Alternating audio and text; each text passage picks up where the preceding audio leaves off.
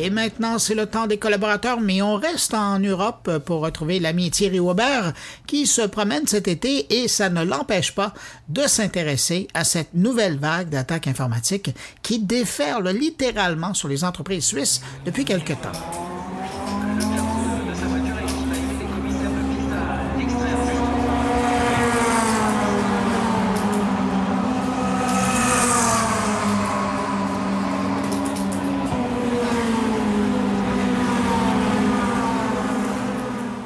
Bonjour Bruno, bonjour les auditeurs de mon carnet.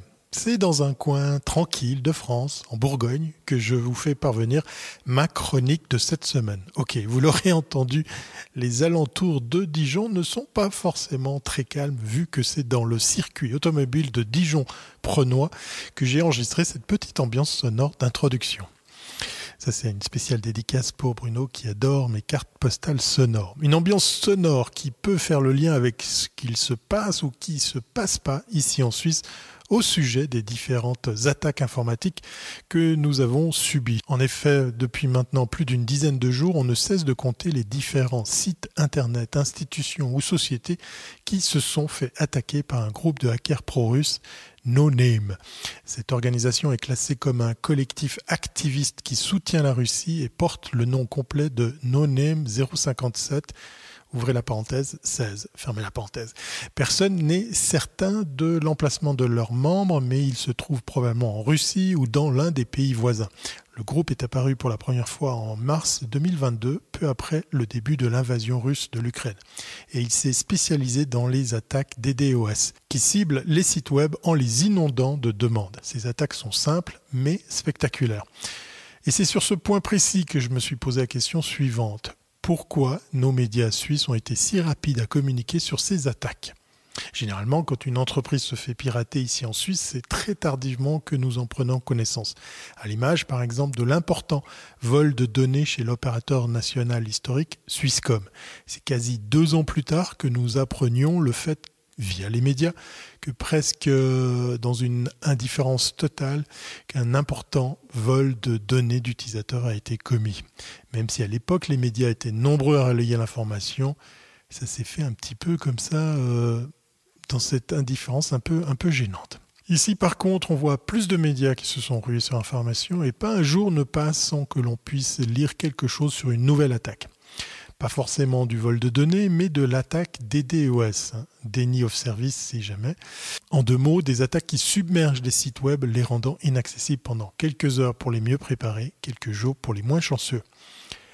Parce que chaque fois que le groupe lance une nouvelle campagne DDoS, NoName publie un message sur sa chaîne Telegram expliquant pourquoi il a choisi cette nation. Les pirates ont publié des messages contenant des phrases telles que chaque action déclenche une réaction ou alors alors que les autorités suisses continuent d'armer les nazis ukrainiens, nous continuons à punir les portails russophobes de cette nation. Fermez les guillemets.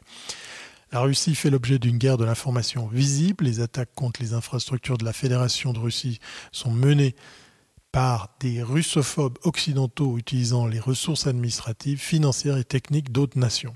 Nous ne resterons pas les bras croisés et riposterons de manière appropriée en réponse à leurs actions hostiles et ouvertement anti-russes. Une photo d'un ours rugissant était jointe à certains messages de no-name qui félicitent l'UDC, un parti d'extrême droite ici en Suisse, de s'être opposé à l'intervention du président ukrainien Volodymyr Zelensky devant le Parlement suisse. Comme nous l'a dit Stephen Meyer de la société de sécurité Zendata à Genève, les hackers de NoName coordonnent parfois leurs attaques avec un autre groupe, Killnet, qui est formellement un bras armé du Kremlin. Il y a donc une réelle proximité avec le pouvoir russe. Alors, est-ce là la raison pour laquelle les médias réagissent autant et si promptement? Est-ce l'arrivée de l'été, le manque habituel de faits marquants qui poussent nos amis journalistes à enfin s'intéresser à la cause sécuritaire informatique en Suisse? J'ai ma petite idée, mais un point important à relever, c'est qu'il s'agit pour l'instant que d'attaques pour submerger les infrastructures et non du vol de données, en tout cas pour ce qui est visible à ce jour. Autre point important et qui ne passe plus inaperçu, c'est la qualité de la sécurité de notre informatique ici en Suisse. Avant le discours du président ukrainien Volodymyr Zelensky devant le Parlement à Berne, les attaques informatiques contre des sites de la Confédération, des villes et notamment des SCFF, les chemins de fer fédéraux, se sont multipliées ces derniers jours en Suisse. Selon une analyse de la firme de cybersécurité Dreamlab Technology, environ 100 000 serveurs informatiques ont, récemment révélé des failles de sécurité, démontrant à quel point la Suisse peine à protéger son espace virtuel. Comme le rapporte la NZZ am Sonntag, près de la moitié des cas présentent des failles encore plus graves, ce qui signifie qu'il serait relativement simple de s'introduire dans ces systèmes informatiques avec des outils facilement disponibles et que les dommages potentiels seraient importants. Le fait que la majorité d'entre eux travaillent pour des organismes publics et des institutions des secteurs de la santé et de l'éducation est particulièrement effrayant. Nous devons travailler ensemble pour colmater les trous alors que le navire coule, déclare le directeur de Dreamlab Technology, Nicolas Mayencourt. La Confédération est consciente des problèmes depuis un an, mais peu de choses sont faites pour les résoudre. Florian Schutz du Centre national pour la cybersécurité affirme que la Suisse n'est que moyennement équipée par rapport aux autres nations le NCSC sera transféré du département du Trésor au département de la Défense le 1er janvier 2024, date à laquelle il deviendra un bureau fédéral à part entière.